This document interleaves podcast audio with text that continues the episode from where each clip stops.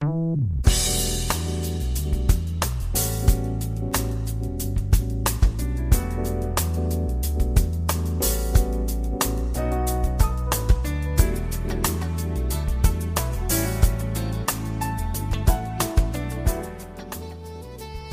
友们，大家好，欢迎来到蔡老师健康讲堂，我是您的蔡老师。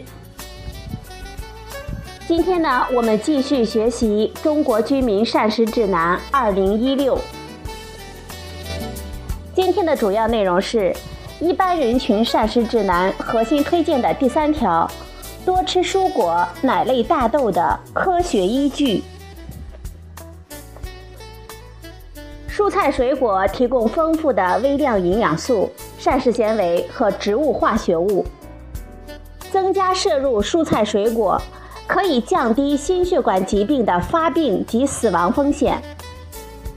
多摄入蔬菜可以降低食管癌和结肠癌的发病风险。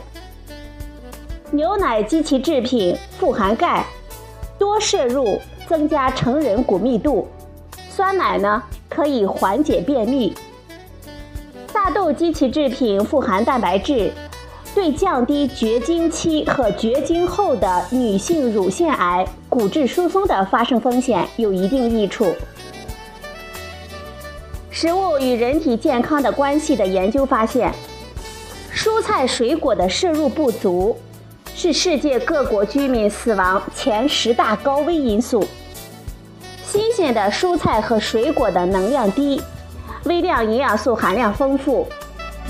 也是植物化合物的来源。蔬菜水果的摄入可以降低脑卒中和冠心病的发病风险，以及心血管疾病的死亡风险，降低胃肠道癌症的发病风险。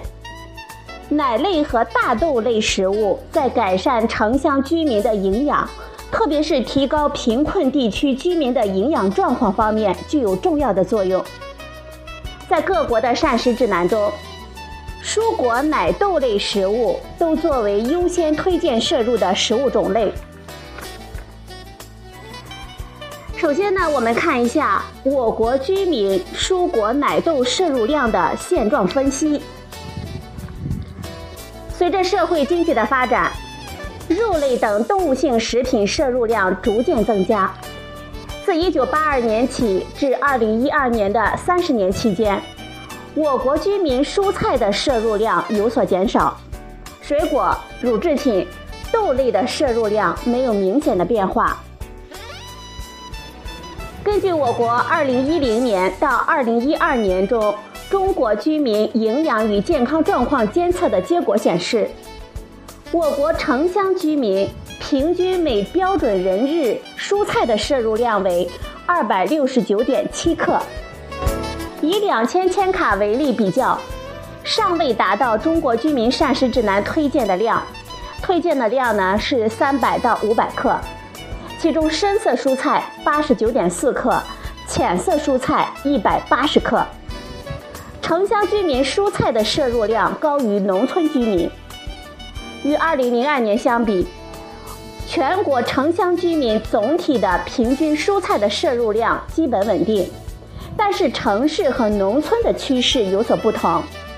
城市居民平均增加了31.4克，农村居民减少了29.5克。城乡居民中有81%的人能够每天摄入新鲜的蔬菜，城市呢高于农村。蔬菜是维生素 C、胡萝卜素、矿物质、膳食纤维和植物化学物的良好来源。以维生素 A 视黄醇当量计算，2010到2012年膳食维生素 A 的总摄入量平均标准人日为443.5视黄醇当量和维生素 C 80.4毫克。其中来自蔬菜水果对膳食的贡献接近了百分之六十五和百分之八十五，同时蔬菜呢也是膳食纤维的良好来源。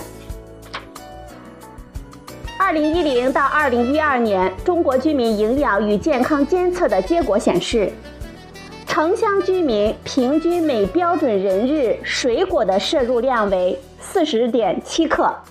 远未达到2007年中国居民膳食指南推荐的目标量200到400克。其中城乡居民的水果摄入量为48.8克，农村居民为32.9克，大城市居民达到了87.4克，约为农村居民摄入水平的2.7倍。与2002年相比，大城市居民略有增加，全国总体的水果摄入量均值变化不大。另一项大型的研究《中国健康与营养调查》显示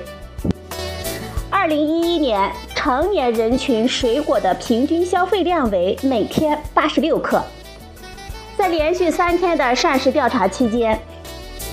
只有47%的成人消费水果。自2000年以后，从水果消费率和消费量均呈现增长的趋势。从两千年的百分之十二点二的消费率提高到了二零一一年的百分之四十七，但是水果的消费在农村和很多成年人意识当中呢，仍是可有可无的事情。二零一零到二零一二年中国居民营养与健康的监测结果显示，城乡居民平均每标准人日奶类及其制品的摄入量为二十四点七克。远远不及中国居民膳食指南推荐的量，推荐的量呢是三百克。与农村相比，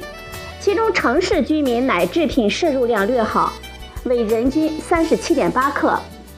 大城市人均达到了八十一克，是农村居民摄入量的六倍。每标准人日钙的摄入量为三百六十六点一毫克。其中城市呢，四百一十二点四毫克，高于农村三百二十一点四毫克，但是距离膳食营养素钙的摄入目标八百毫克相差甚远。另一项大型的追踪调查研究《中国健康与营养》显示，自一九八九年到二零一一年，二零一一年成年人居民乳类的平均消费量仅为每天二十五点三克。与上述调查结果相似，到二零一一年，有百分之二十五的城市成年居民在三天中会有乳类食物的消费，消费人群平均每天乳类的消费量约为一百五十克，而郊区和县城的居民乳类的消费仅有百分之十，在三天中有一次的乳类消费，农村成人乳类消费的水平几乎为零。有市场调查显示，我国液态奶、酸奶的消费量在夏季显著的高于冬季，儿童、老年人乳制品的消费量在所有人群中显示最高。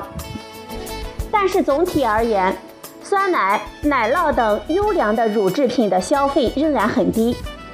乳品的摄入量受到了知识、营养教育和农村运输储存等影响，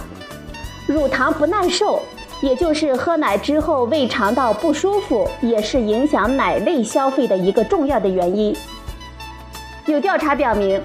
我国三到五岁、七到八岁和十一到十三岁组儿童中，乳糖酶缺乏的发生率分别为百分之三十八点五、百分之八十七点六和百分之八十七点八。乳糖不耐受的发生率分别为百分之十二点二。百分之三十二点二和百分之二十九。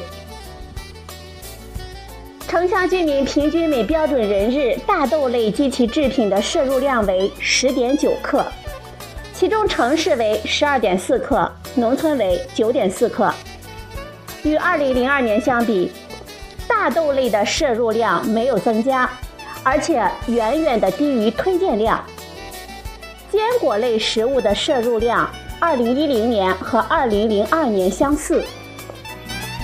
好了，朋友们，今天呢，蔡老师给大家解读了我国居民蔬果奶豆的摄入量的现状分析，可以说很多呢都没有达到推荐量。今天的节目呢就到这里，谢谢您的收听，我们明天再会。